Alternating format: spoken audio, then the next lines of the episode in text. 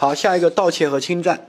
呃，我们看到第一个盗窃罪，盗窃罪这边他看到法条哈，呃，盗窃公私财物数额较大哈，或者多次入户携带凶器扒窃的，啊，处三年以下有期徒刑。旁边写一下，不是加重情节，是呃这个呃构成犯罪的标准。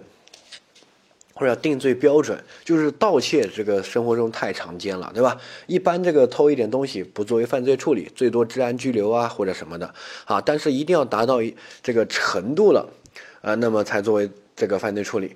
那么我们达到什么程度呢？第一个叫数额较大，数额较大呢，每年可能都会有一些变化，但一般认为是这个呃五千以上，可能各个地方不一样。它这个呃总的有一个，但是各个地方又有自己的一个规定，像有些有钱的地方可能就要多一些啊，什么北京、上海啊，呃穷的地方就不需要那么多，对吧？好，这是第一个理解，它不会考你这个数额，呃，但是它会考你这个数额较大，大概是几千块钱，你旁边写一下几千块钱。如果这个东西就就只价值几十块、几百块，那这种肯定是无罪的哈。下一个多次。呃，入户和携带凶器扒窃，好，这些呢，他都没有说要加重，只是成立盗窃的一个标准。换句话说，虽然我没有盗窃到数额较大的财物，但是我多次或者入户或者携带凶器这些，也可以定盗窃罪。哈，它并不是加重，就是我入户盗窃不需要加重的，就是定个普通的盗窃。哈，只是成立盗窃罪的一个标准，跟入户抢劫不一样。抢劫那边只要有抢劫行为就构成了，入户还要加重。哈，呃，下一个。呃，我们看到这个主体，主体是已满十六岁的人啊，然后呢，单位是不能构成的，呃，所以呢，如果单位实施这个偷东西的一个行为，单位是无罪的，但是呃，直接责任人可以以他们个人的盗窃罪定罪处罚，对不对？好，呃，下面对象，对象这个是他人占有的财物，好，他人占有的财物，呃，这个呢，我们之前在讲。这个财产犯罪保护的这个共通性部分啊，保护的法益我们就说过了哈。财产犯罪既保护所有权，也保护占有。所以呢，如果是呃这个我租给别人的，或者我这个。我的车被国家机关扣了，别人合法占有的，我把它拿回来，我虽然是所有权人，但依然可以成立犯罪，对不对？好，但如果他是非法占有，他把我东西偷了，我再拿回来，我就不成立犯罪，对吧？好，这些人都是之前讲那个点的一个呃延伸，可以去看一下啊。下一个。呃，我们看到这个违禁品这些哈，我比如说别人有毒品啊，别人有这个枪支啊，啊，虽然他不受法律呃保护，但是你偷他的这个呃东西啊，依然构成盗窃罪，对吧？好，我们叫禁止黑吃黑哈，理解。然后一些特殊的对象依然可以成为盗窃的对象，这个都比较简单了。我们之前学这个刑法的解释的时候说过，这个财物对吧？财物它可以做扩大解释啊，包括有财产性质的一些东西，什么虚拟财物呀，什么信用卡呀，啊这个。电话号码卡呀、电信卡呀、上网账号密码呀啊等等的，之前呃这个之前的上网哈，现在都是包年了。之前就是按照登录的账号和密码计费的，就是你上一个小时出一个小时的钱啊。嗯，所以之前如果盗窃别人这个上网账号密码，然后来上网，它就像盗窃别人这个财产是一样的，对吧？哈，只要是可以评价为财物的这些，皆可以作为盗窃的对象，这个不用去记它。呃，下一个客观的行为。啊，客观行为呢，窃取的方式理论上有两种观点。第一种观点呢，这个是通说，叫秘密说。好，就认为盗窃的行为是一种秘密的啊。秘密呢，它主要从如下三个方面来理解，不是你想的那么简单的。就是这个学说观点打架啊，这个老师真的也比较凶。呃，像白浪涛老师就支持第二个观点，呃，徐光华老师就支持第一个观点。然后司法实践中。我们这个问了老师啊，问了律师啊，法官啊，他们都认为是盗窃就是秘密的嘛，对吧？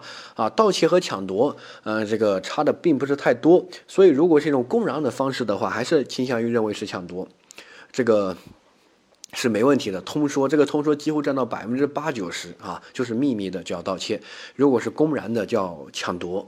但是呃，另外一种观点就是认为盗窃也可以是秘密，也可以是公开啊，抢夺呃这个是公开。但是他们的区分标准不是在于公不公开，而是在于抢夺是有人身危险性，它可能导致摔伤了，对吧？撞伤了、受伤了之类的。而盗窃是没有人身危险性，哈。所以呢，他以这个来区分盗窃和抢夺。那这个就是这两个观点。那我们看到这个第一个，秘密说它要求三个特定性、主观性和相对性。哈，特定性是指这是一种这个隐藏行为，就是啊，比如说我是这个财物的主人，我这个包里面有个钱包，一个小偷悄悄的把它拿走，对不对？好，这个。是秘密的，没问题。但这个秘密是相对于我而言，就是可能被一些周围的人看到，像公交车上面，哎，我看到别人偷东西，但我不是失主，我又不去检举揭发他，多一事儿不如少一事儿，对不对？那这个算不算秘密呢？算，因为失主，我们特定性，这个秘密是针对于失主而言，对不对？失主又不知道，啊，那就是秘密的，其他人知不知道无所谓啊。下一个。呃，主观上认为是秘密的，呃，也可以。比如说，我以为是悄悄的拿，没有人发现，但实际，比如说被监控里面都拍到了，保安盯着我呢，对不对？啊，或者比如说我去别别人家偷东西，我以为他睡着了，实际他没睡着，他看着我偷，对吧？但是他又不敢这个醒过来，假装睡着了，因为怕一旦醒过来啊，万一我抢抢劫啊什么把他杀了，对吧？那怎么办啊？所以呢，他又就假装睡觉。那这个时候呢，其实不是秘密了，被别人看到了，但是依然可以成立这个。呃，盗窃，因为他从主观上来说，还是他认为是秘密的，对不对？好，下一个，秘密和公然之间是这个相对的哈，相对性，呃，就是相对于这个失主而言是秘密的，跟那个特定性其实差不多哈。然后相对于其他人而言，可能是公然的哈。但这个只要有这种秘密性存在，都可以认为是秘密性，就是盗窃的行为哈。这三个性来理解一下，呃，然后呢，另外一个观点就认为啊，盗窃公开的也可以算盗窃。但是这个盗窃相当于它没有暴力哈，它跟抢夺的区分就在于抢夺有暴力，抢夺他们的定义就是对物有暴力，对人有危险，而盗窃就是没有暴力哈。所以比如说，如果我拿着我的手机，我背着我的包，然后你把它一把夺了就跑。那这个时候呢，就可能导致我拉着这个东西啊，或者这个呃导致撞到我呀，我拉着我的包不放手啊，你拖了我拖拽呀，对吧？这种可能这个是有一定的暴力在里面，对物有暴力，对人有危险，摔伤了呀之类的。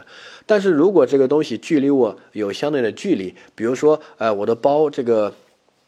掉了，然后呢，距离这个大概五到十米，然后我要去捡，然后你一把把它拿了就跑，啊，这个时候呢，应该认为是这个呃盗窃啊，因为它对人是没有危险的，就这种有一定的距离就认为没有危险，这种拿即使公然的情况之下，那也定盗窃，但是如果距离很近，跟财物跟人距离很近啊，那这个一般认为公然的情况之下，对人还是有危险的，定这个抢夺啊。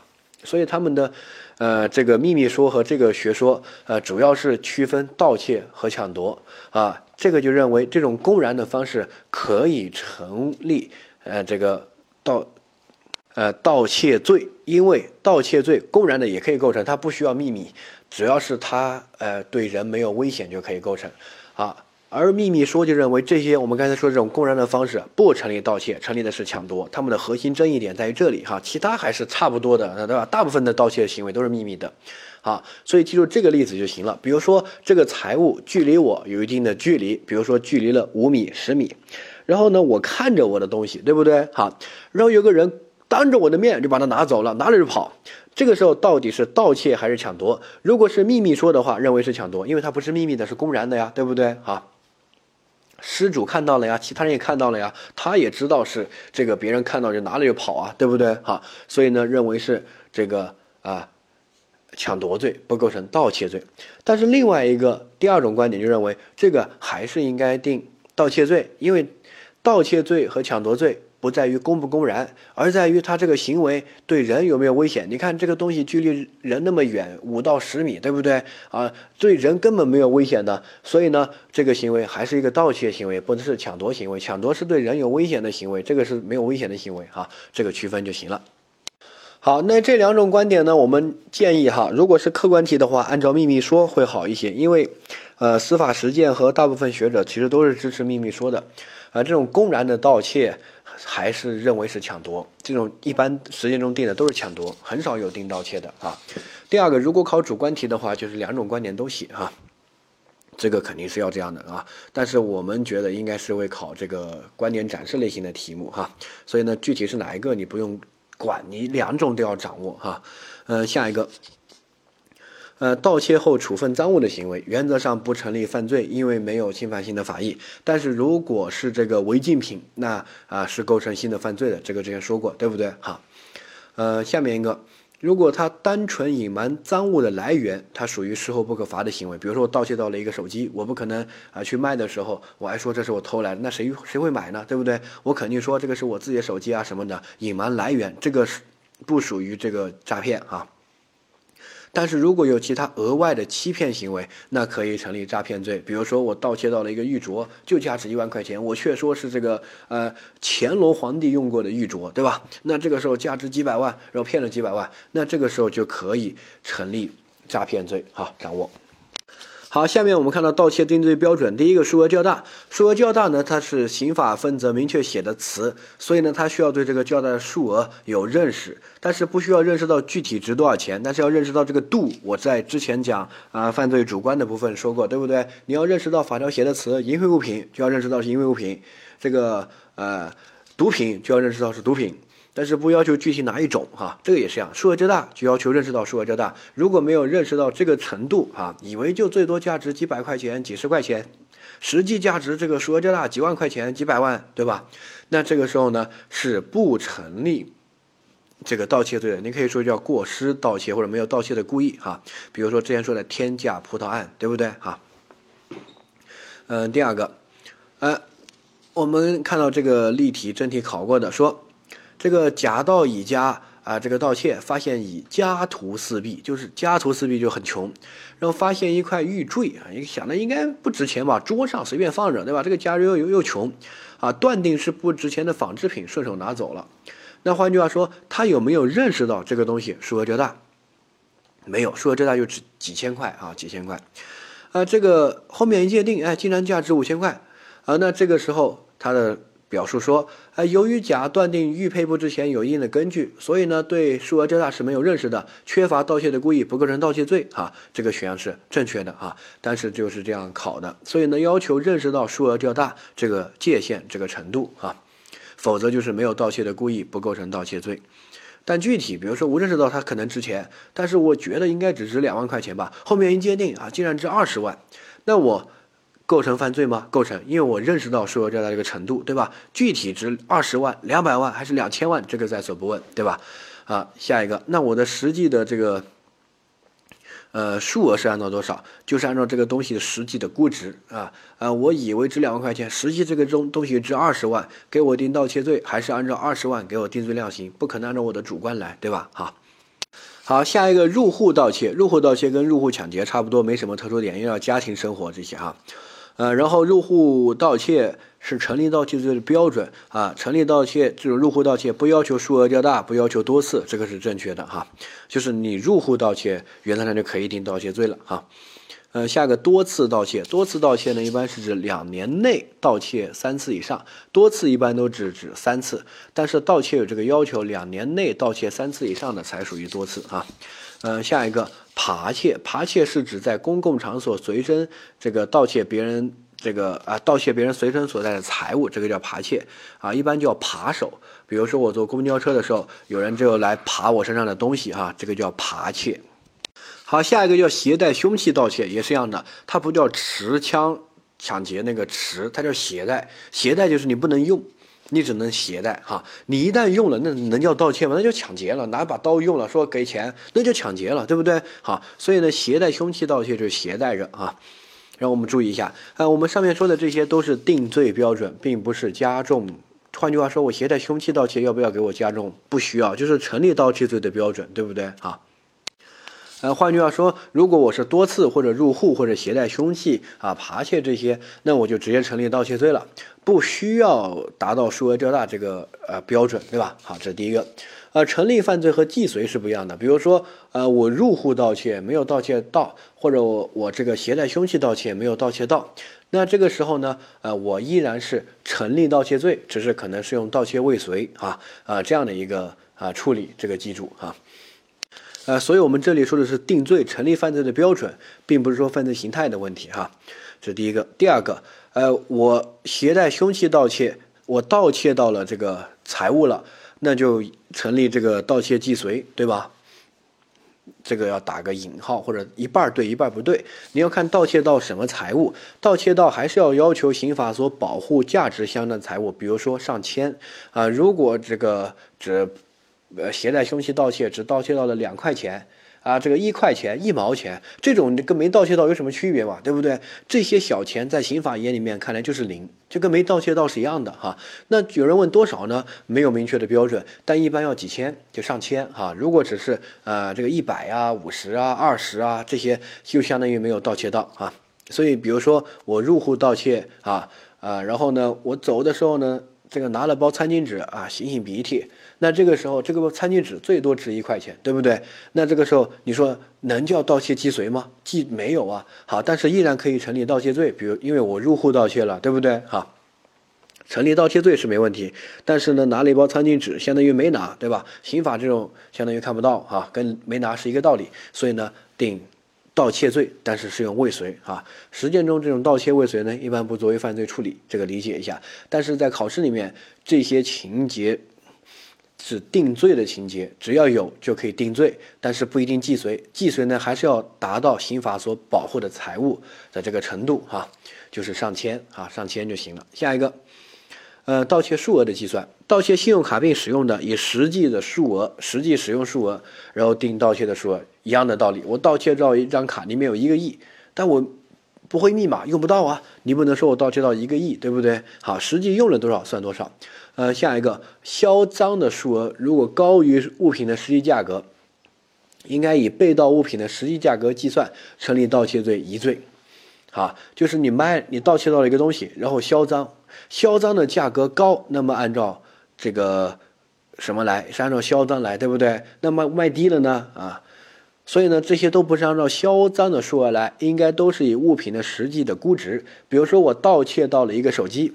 然后呢，这个手机实际估值三千块，我卖了五千块，是按照哪一个给我定罪啊？按照实际估值三千块给我定罪。换句话说，我只卖了一千块呢，也是按照三千块给我定罪。因为卖多少这个不能成为犯罪的影响的因素，应该是以这个物品实际的评估价格，对不对？好，九八年之前有个司法解释说按照高的来，但是这个已经被。一三年的司法解释废除，一三年司法解释就是实际价格哈。盗窃违禁品的，很多人说这个毒品怎么算，假币怎么算？好，它其实是有黑市交易的大概的数额的，但是违禁品呢不按照数额，按照情节来量刑哈。因为这个违禁品，我们还给它一个数额的话，相当于官方对这些违禁品进行一个估价，毒品值多少钱？官方标准，物价局核实，对吧？这样不合适哈。呃，下一个，呃，盗窃这些这个。呃，有价证券啊，等等的，一般是以造成实际的损失为数额，就跟那个信用卡是一个原理哈。呃，你不能说盗窃到了这个多多少钱，然后我就是多少钱，不是的，你实际用了多少算多少啊。像信用卡一样，你盗窃到一张卡里面有一个亿，你没用，相当于没有盗窃到；你用了这个一万块钱，就按照一万块钱来这个定罪啊。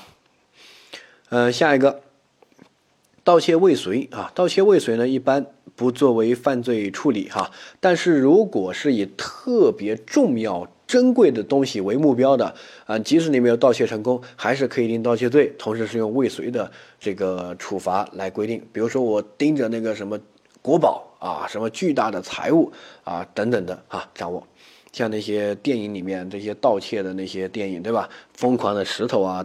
那些虽然没有盗窃成功，但是也可以给他定罪。但是普通的小偷如果没有盗窃成功，这个情节太轻微了，不需要作为犯罪处理。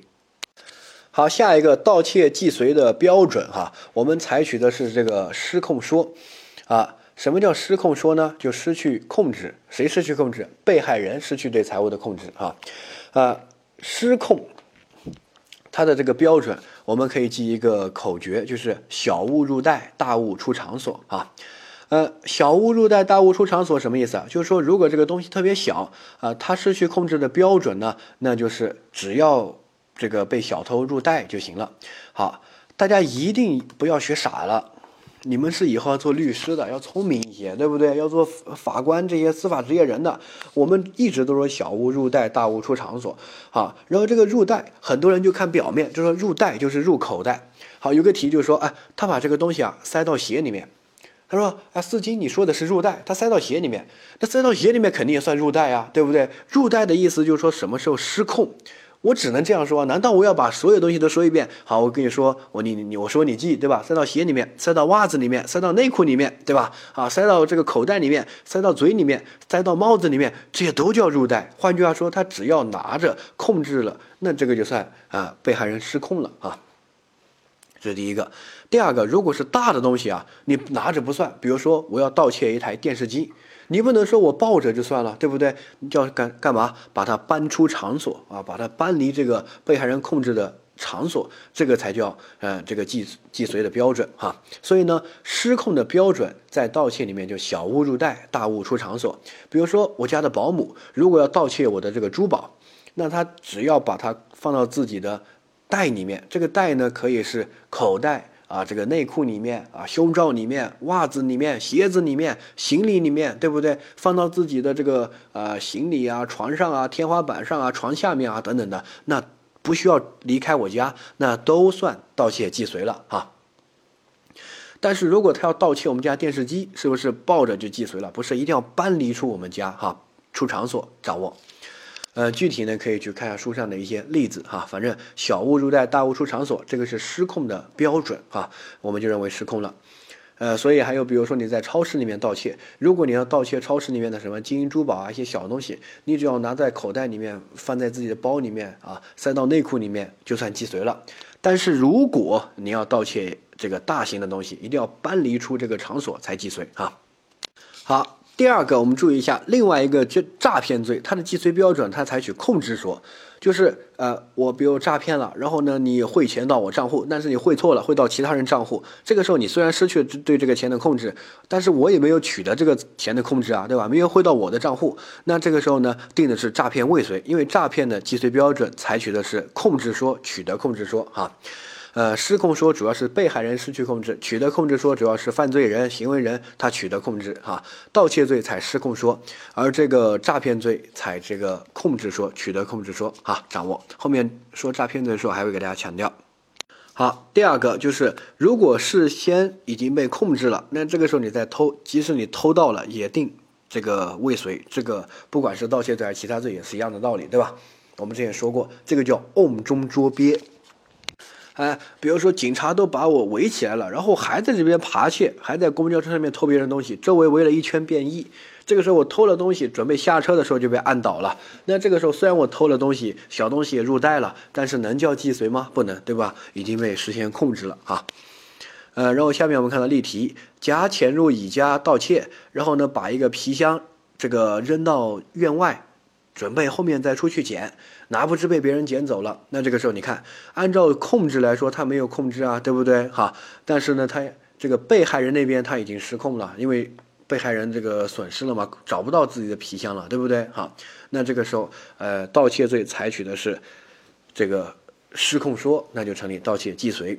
好，第二个，呃，警方得到线报啊，有一个盗窃团伙啊，盗要盗窃珠宝，于是部署警力。然后呢，等他盗窃到珠宝之后呢，一拥而上把他抓了。那这个时候成立盗窃既遂吗？不成立。我们说了，这个叫呃瓮中捉鳖型，对不对？那成立是盗窃未遂啊。好，下一个，呃，四金的汽车安装了报警装置和定位装置。甲盗窃了四金的汽车之后呢，后面四金把这个警找到警察的协助，把他找回来了。甲的行为成立盗窃这个呃未遂，正确，啊。为什么？这个非常简单，很多人说这不是找回来了吗？他之前失去控制了呀，对不对？之前把这个汽车盗窃走的时候就已经这个。啊，既遂了，你后面再找回来，只是你这个司机比较牛，对吧？啊，万一没找回来呢？有人说这个定位装置啊，报警装置啊，每个车都有报警装置啊，每个车其实都有定位装置，因为你的车即使不用手机，很多车也自带导航，对吧？它可以定位的，所以我跟你明确的说，百分之九十的车它都有这个定位装置，所以这个你不能说有定位装置就怎么。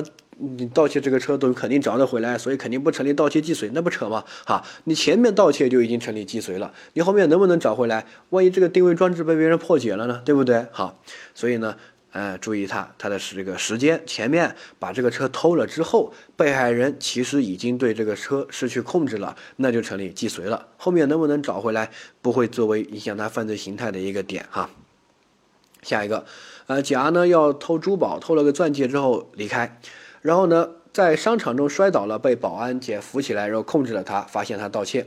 好，那这个时候呢，呃，甲构成盗窃什么既遂？因为珠宝这个不需要离开这个场所，只要入袋就既遂了，对不对？好，掌握。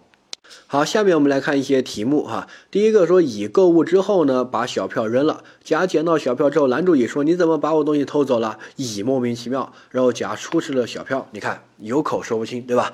然后呢，这个呃这个交警路过，然后便让这个啊乙啊把商品还给甲啊，说是你拿着别人东西啊，有口难辩的乙只好照办啊。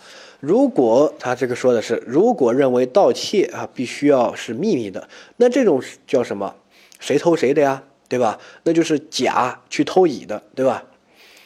呃，那这个是秘密的吗？不是，是公然的。我面对面的、当面的偷你，你还可以说两句呢，对不对？哈，如果认为盗窃必须是秘密的，那这个是不是秘密呢？不是。那这个能不能成立盗窃？不能。所以你看，他考这种秘密书啊等，他会如果那么如果那么来考你，对吧？所以两种观点你都需要掌握哈。下一个，甲和乙女同事这个相互厮打，乙的耳环呢掉在地上，然后呢假啊假装摔倒，然后把耳环握在手中，然后就这个另外一个人就离开了啊，他成立抢夺罪，对吗？好，不成立。首先，他只是相互厮打，那个只是故意伤害，他并没有抢夺的故意，对吧？然后别人的耳环掉了，然后呢，他悄悄的把它拿起来，然后这个失主是不知道的，不知道他把他耳环偷了，对不对？好，这个是什么？这个是秘密，对吧？所以呢，应该成立的是啊盗窃罪，哈，盗窃罪，这是第一个。呃，第二个，那这个情况如果按照另外一种观点啊，就是成立的什么？也是盗窃，就是两种观点在这个题里面都是盗窃。你看，他这个耳环是掉在地上，我拿这个耳环会不会他人造成危险？不会呀，对不对？所以呢，不符合抢夺罪那个对人有危险，因为这个东西已经距离他有点距离了，所以呢，只构成的是盗窃罪啊，不构成抢夺罪。这个注意，不管这个题按照哪种观点，都构成的是盗窃罪，不是抢夺。不管是秘密说还是这个暴力啊等等的哈。好，甲盗窃了一个这个手表两万块钱，然后呢，他以骗成这个二十万元骗别人，是伪装成这个欧米伽的手表，对吧？然后另外一个是，呃，甲盗窃两万块钱手表，谎称是自己的，一万块钱卖给别人。这个时候呢，注意一下，如果他伪装成别的手表去诈骗别人，明明两万块说二十万，对吧？那这个时候。后面那个行为是单独构成诈骗罪，要数罪并罚，因为侵犯到了新的法益，对吧？别人损失了很多钱的哈，两万块钱的手表卖了二十万，对吧？损失了十八万。而下一个，你单纯的隐瞒这个赃物的来源，说是自己的手表啊，那这种情况呢，我们说这个属于事后不可罚的，或者不救期待可能性的一种销赃行为。那这个时候没有侵犯到其他法益啊，也没有啊这个去骗别人，他这个单纯的隐瞒不属于骗啊。